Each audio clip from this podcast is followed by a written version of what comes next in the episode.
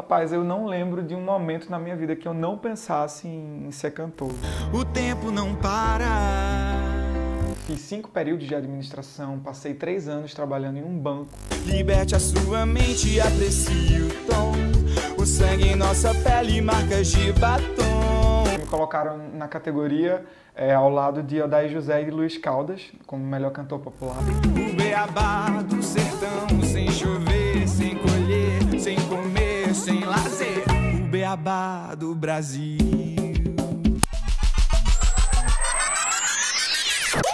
Chega junto que hoje o papo é com um pernambucano de Garanhuns que tem 27 anos recém-completados, ele me disse aqui quando a gente começou a conversar antes da gravação, e ele estreou em 2013 na música com o EP Sangue e Som. Em 2016, lançou o álbum Arsênico. No ano passado, 2017, foi indicado ao Prêmio da Música Brasileira na categoria Melhor Cantor Popular. Romero Ferro, querido, muito obrigado por estar aqui, batendo esse papo hoje com a gente. Ah, o prazer é meu. Prazer te receber. O que, que significa ser um cantor popular na sua concepção, Romero? Rapaz, essa, essa indicação do prêmio e essa definição foi bem engraçada, assim, porque me colocaram na categoria é, ao lado de Odair José e Luiz Caldas, como melhor cantor popular, e são dois ícones, assim, Sim. que são referências, né? Tem trabalhos sólidos aí, anos e anos de carreira. E eu sempre me considerei um, um cantor pop, assim, né? Sempre disse, ah, o que, é, que é que tu canta, o que é que tu faz? Eu faço música pop, nunca tive medo de assumir isso.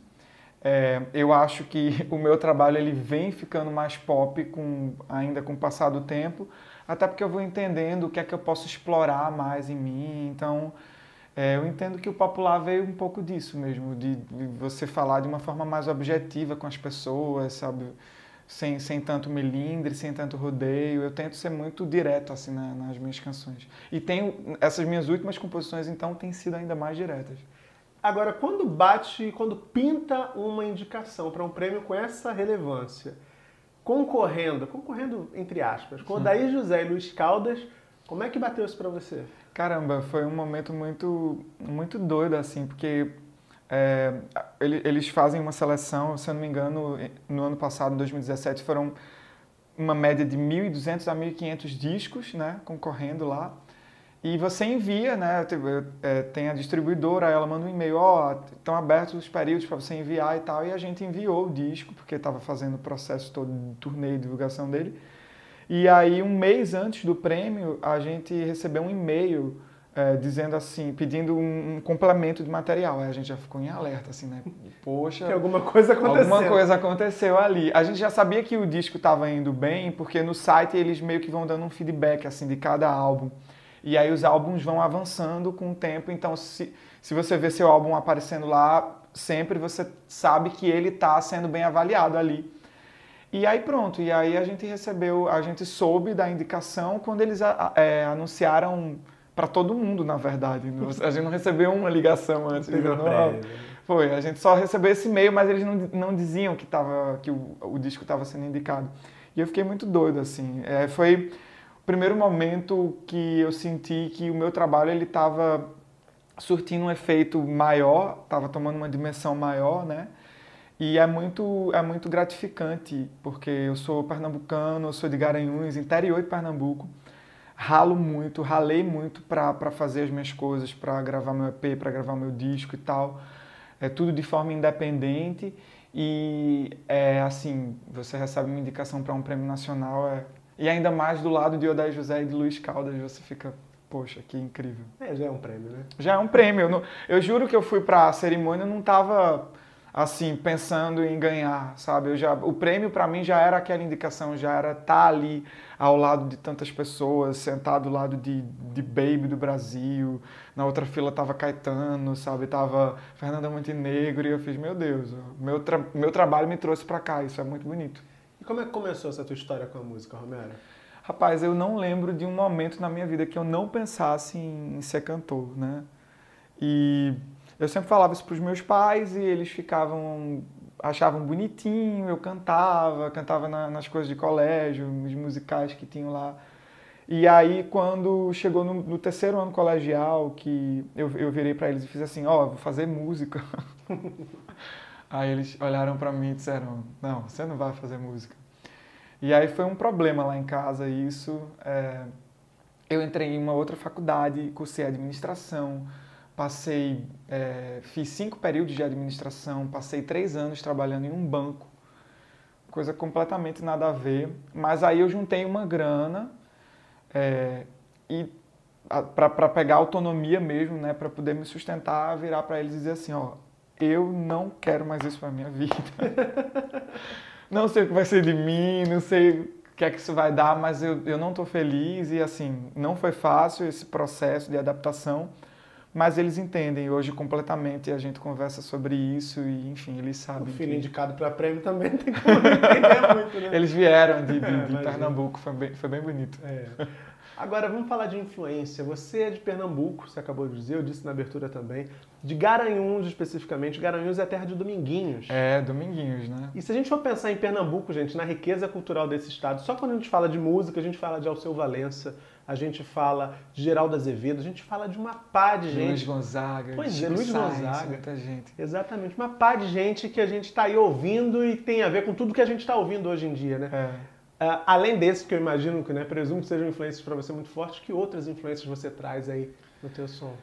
É, assim, Pernambuco tem muita coisa incrível. Eu posso ainda acrescentar Lenine, que eu, é, um, é um artista que eu namoro muito, assim. Lula Queiroga também, que é um artista lá de, assim, tá mais em Pernambuco, é um super parceiro de Lenine, super compositor e tal. Aprendo muito escutando Lula e conversando com ele também pensando assim no, no Brasil total, uhum. eu tenho meu, minha grande primeira referência que é Cazuza, né? um ídolo carioca. É, eu até já fiz um, um, um projeto de, de, tributo a ele, passei um ano circulando, fazendo um show de Cazuza numa pegada mais jazz assim. É, e aí vem Rita, vem, é, vem Kid de Abelha, vem o Barão com Cazuza, sem Cazuza vem RPM, vem Lulu Santos, vem muita, muita coisa. Eu hoje, assim, é, eu tam, cada vez que eu venho ficando mais velho, eu venho ficando mais eclético. E eu tenho aberto muito a minha cabeça para escutar tudo. Eu acho que quanto mais a gente tem essa, essa flexibilidade, melhor, porque quando você fica se tolhendo num nicho só, num, num ritmo musical só, você acaba perdendo de dialogar. E hoje o que a gente mais vê são essas misturas, né? Assim, acho que que a parceria está sendo uma coisa que está muito em alta, sabe? Os, os, artistas se juntando, fazendo um fit ali, é, juntando os estilos, juntando públicos. Então isso tem estimulado cada vez mais o público de uma forma geral e a mim também a escutar outras coisas, entendeu? Então eu tenho escutado muita coisa também atual, assim. Eu te perguntei as influências porque no clipe de Sangue e, e Som, som, você tá caracterizado como alguns é... desses artistas que te influenciaram. O Cazuza, inclusive, é bem marcante no clipe. Né? Como é. surgiu essa ideia de, de vestir Não, a pele dessa galera? Foi muito engraçado, porque era o primeiro clipe e a gente ficou, meu Deus, o que, é que a gente vai fazer nesse primeiro clipe? Primeiro clipe. E aí o produtor que estava comigo disse assim, não, por que, que a gente não não faz um clipe é, de todos os teus principais ídolos cantando essa tua canção. É uma ótima maneira de te apresentar. E funcionou bastante, assim. Foi um, um clipe simples que a gente fez bem na raça na época.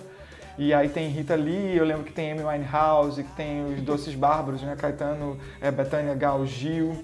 Tem os Beatles, é, tem Cazuza, tem Raul, também Raul, incrível. Poxa, um, um time massa, assim. Foi, foi muito legal, foi muito legal. Um tipo de herói viril, pretensiosamente atordoados, temos samba e pecado. Ombro a ombro, peito ardio, qualquer maquinaria tem efeito bom. Um movimento certo junta sangue e som. Teremos teoria, energia e caos. A dimensão perdida de uma vida plena e ficcional. Você falou do projeto com Cazuza, né? O projeto cantando algumas canções do Cazuza. A gente está mostrando algumas imagens também, porque os vídeos são bem.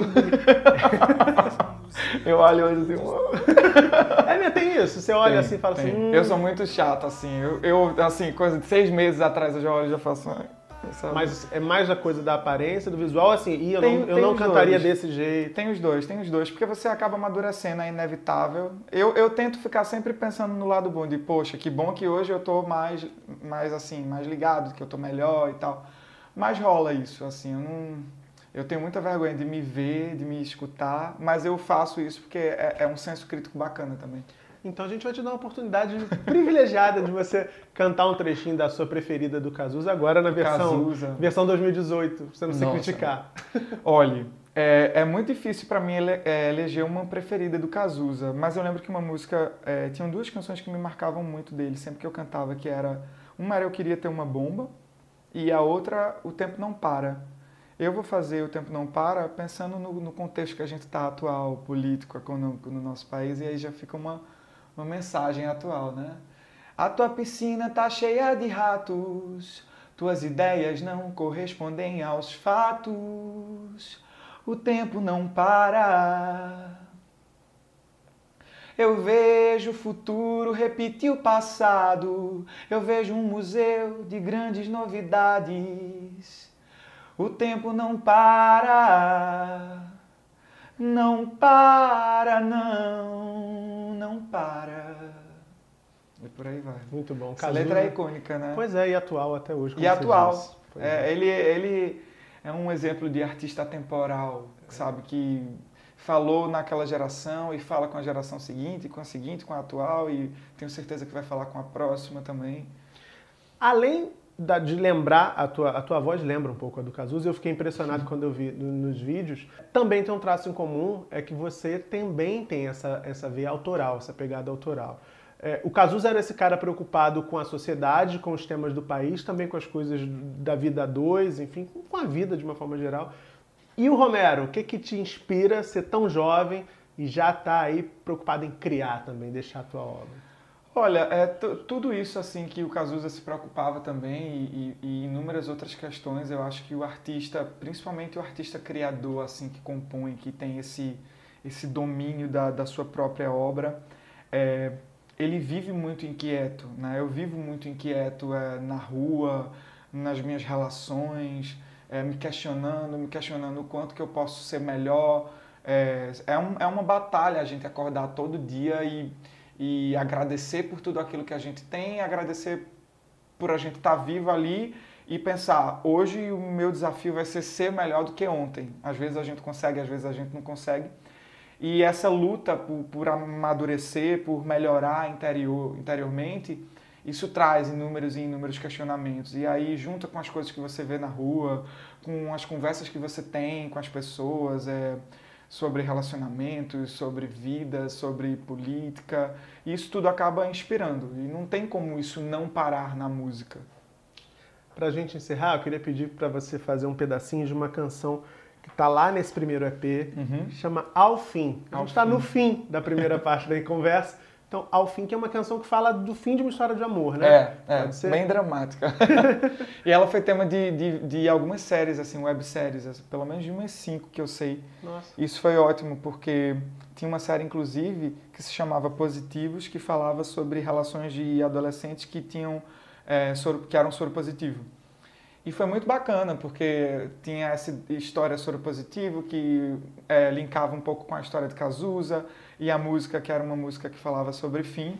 E isso trouxe um- vários fãs assim para o meu trabalho. Isso foi ótimo. E é uma música que eu eu nem canto sempre no show porque ela, ela é mais lenta, mas é uma música que, que os fãs sempre falam assim, ah, canta ao fim, canta ao fim. Então vou fazer um trechinho. Ah, quem de nós vai espantar o caos, vai enfrentar o mal?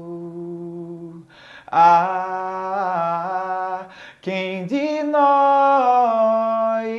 vai escolher a paz, tentar um pouco mais? E ela termina na dor aí. Sofrência. Na sofrência. Podia trabalhar em banco? Não podia, gente. A gente não Não, podia não perder o dava. Romero aqui na música. Verdade. Então a gente vai dar uma pausa agora, deixar o pessoal ali na- refletindo um pouquinho sobre essa dor toda. Ok. Mas quinta-feira, sete da noite, você volta aqui no canal, porque a segunda parte da nossa conversa vai estar aqui no ar. Se você não está inscrito ou inscrita ainda aqui, faça isso agora, inscreva-se e acione o sininho para receber a notificação esperta, assim que a conversa continuar na quinta-feira, sete da noite, tá bom? Chega junto, continua. Beijão e até a próxima.